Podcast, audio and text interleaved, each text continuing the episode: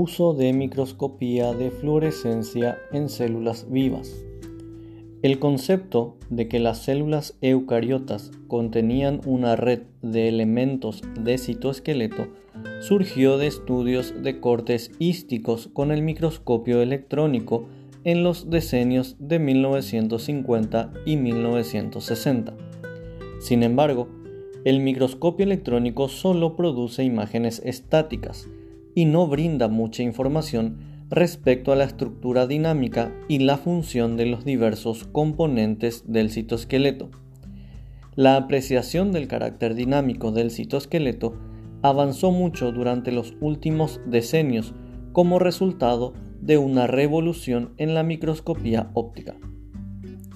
El microscopio de fluorescencia tiene una participación preponderante en esta revolución al permitir a los investigadores observar en forma directa los procesos moleculares en las células vivas, un método que se conoce como visualización de células vivas. En la técnica más usual, se sintetizan proteínas con marcas fluorescentes dentro de una célula como una proteína fusionada que contiene proteína verde fluorescente, GFP.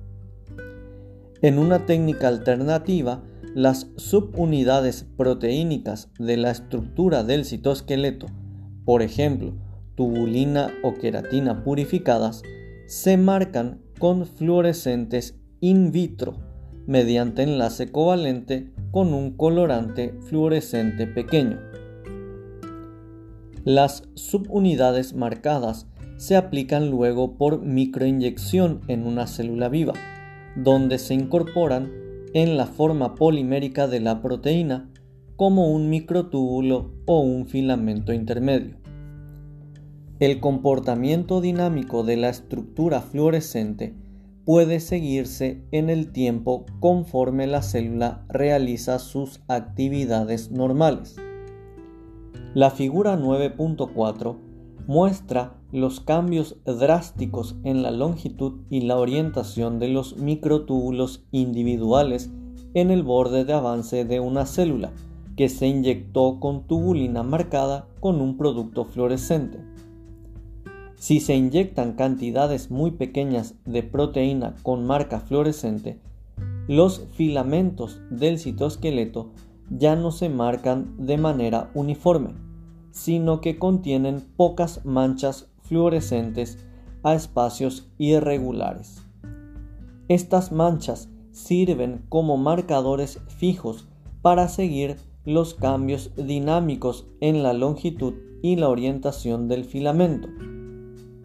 La figura 9.27 es un ejemplo de esta técnica, que se conoce como microscopía de partículas con fluorescencia.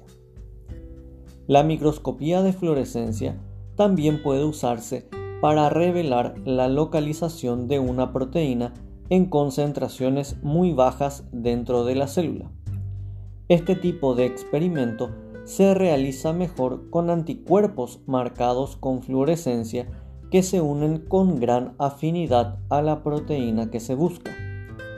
Los anticuerpos son muy útiles porque se distinguen entre variantes muy similares, isoformas de una proteína.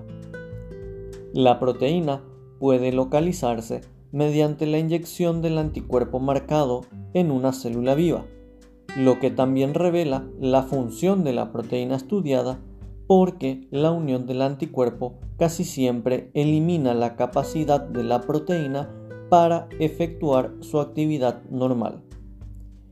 Una alternativa consiste en identificar la localización de la proteína estudiada con la adición del anticuerpo fluorescente a células fijas o cortes hísticos, como se ilustra en la figura 9.5.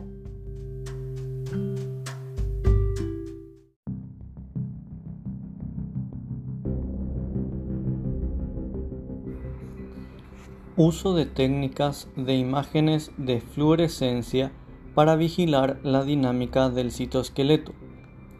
Dentro de las células vivas los microtúbulos y los filamentos de actina del citoesqueleto son sistemas poliméricos muy dinámicos.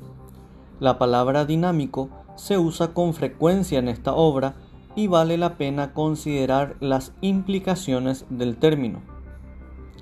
Para un biólogo celular, dinámico implica en constante cambio. Las estructuras dinámicas experimentan algún tipo de reconstrucción todo el tiempo, ya sea que sus partes antiguas se intercambian por nuevas o que se degraden por completo y se reconstruyan. Por lo tanto, aunque un microtúbulo o un filamento de actina parezca estático de un momento al otro si se observa al microscopio, en realidad sus componentes moleculares se encuentran en un estado de cambio constante. La célula regula las propiedades dinámicas de estas estructuras que pueden cambiar de un sitio del citoplasma a otro o en momentos distintos durante el ciclo celular. La vigilancia de estos cambios requiere el uso de técnicas capaces de medir la dinámica de polímeros. Una técnica poderosa llamada recuperación de fluorescencia después del fotoblanqueamiento o FRAP, que ya se comentó antes al describir el movimiento de las proteínas de membrana. En esta sección se revisa su aplicación al estudio de las propiedades dinámicas de los microtúbulos. Para realizar un experimento de FRAP, una célula se inyecta con tubulina marcada con un colorante fluorescente o se induce que se exprese tubulina GFP con un microscopio equipado con un láser capaz de enfocarse en una pequeña región de la célula, se blanquea la fluorescencia de la tubulina en esa región con un rayo láser. Después es posible vigilar la preparación a lo largo del tiempo y medir la recuperación de la señal fluorescente en la zona blanqueada. Como ocurre con la mayor parte de los métodos usados en la biología celular y molecular, a menudo hay varias interpretaciones posibles del resultado de un experimento. Por ejemplo, la recuperación de la fluorescencia puede ser el resultado del recambio dinámico de los microtúbulos en la zona blanqueada, del crecimiento de nuevos microtúbulos en esa zona o del desplazamiento de los microtúbulos a través de la zona blanqueada.